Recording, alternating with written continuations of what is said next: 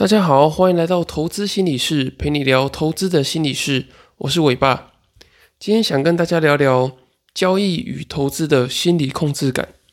有一次，我在 Facebook 的某个交易粉丝专业看到版主在庆祝亏损，因为少赔很多钱，所以跑去吃大餐犒赏自己。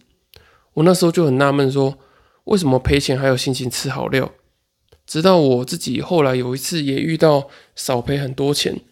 我才知道那种开心的感觉，其实跟获利的喜悦感是差不多的。于是我也去吃了大餐。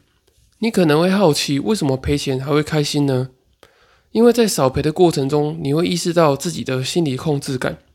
你知道我是有能力可以好好控制损失的。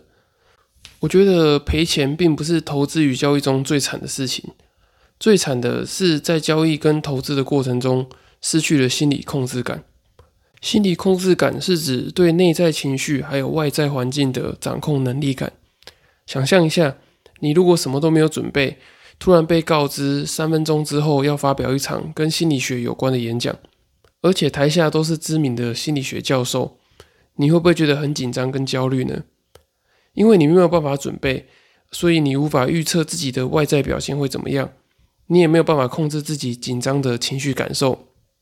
失去心理控制感的你，会感到很慌张、很焦虑，你会很想要逃离现场。然而，这只是一个临时演讲的例子。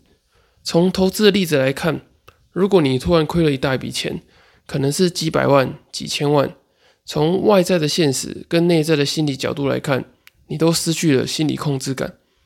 对于如何偿还、赚回这笔钱，其实你完全没有头绪，你也害怕自己。内心没有勇气可以承担这一次的损失。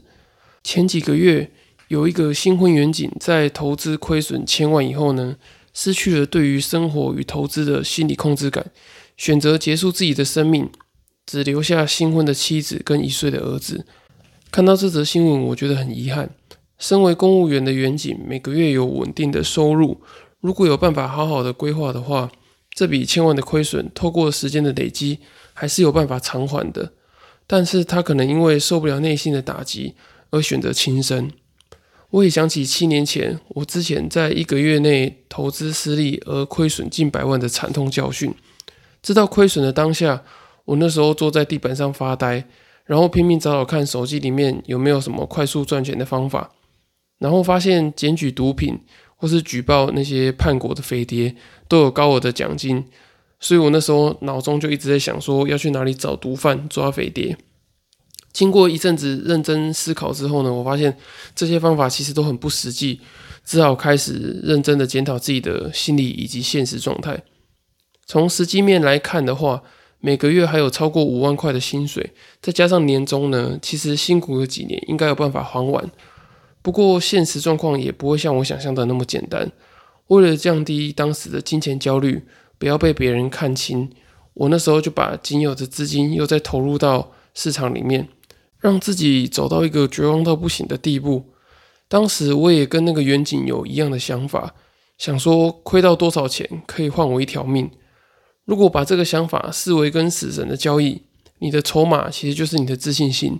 你如果够有自信的话，就不会被死神抓走。分享远景跟我的故事呢，是想告诉大家。尽管你很现实的盘点你的负债，拉长你的工作时间，拉下你的脸皮，咬牙苦撑，还是有办法偿还负债，但是你还是有可能过不了心里的那一关，放弃生命与自己。所以，如果你的投资与交易亏了很多钱，第一步不是急着要到市场里面找回你的手感，而是要先找回你心里的控制感。这个心理的控制感可以从生活与投资的许多面向找到。交易与投资的部分呢？你可以先做的是资本的控制以及亏损的控制。你以前可能每天都赚赔几十万、几万块上下，每个月的交易量可能都突破了千万。但你亏了很多钱之后呢？你应该要开始限制自己，每天只能最多可能只能赔几千块，甚至几百块。当你把亏损控制住之后，你就能够知道自己投资最差的状况是什么，搭配你目前的现金流，你就会有控制感。举例来说，你如果每个月能够用的交易闲钱，这个现金流是两万块的话，除以二十个交易日，以胜率五十 percent 计算的话，代表你每个月能每天能够亏的钱，大概就是两千块左右。那如果你还有更多闲置的资金，那你就可以设定更高的上限。不过你一定要把你自己能够亏损的最高上限给抓出来。这个最大亏损的控制呢，控制住之后，才有办法有稳定的交易心理。这是你最基本的这个投资控制感的来源。那至于生活的控制感呢？虽然你投资亏损了很多，可是你日常的三餐啊，还有工作以及家庭的状况，你都要保持正常。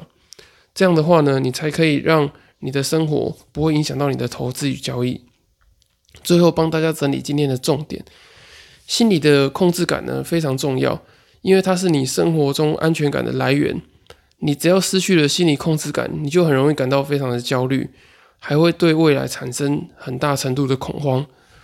有时候你在获利的时候，也未必会感到开心，因为你知道那个获利可能是来自于运气，而不是靠着正确的交易行为。这种获利不可控、不知道发生什么事情的感觉，也会引发你对于投资控制感的自我怀疑。所以获利的时候呢，你也不用过分的开心；亏损的时候，也不用太过沮丧。认真检讨你获利跟亏损的源头，特别是要限制住亏损，才能找到投资的心理控制感。那除了建立投资与交易的控制感以外呢，也要从生活中的小地方建立起生活的控制感，这样才会慢慢养成你个人的自信与成就感，让你相信自己有办法持续正常的过生活，直到负债与亏损结束的那一刻。好的心理控制感跟信念。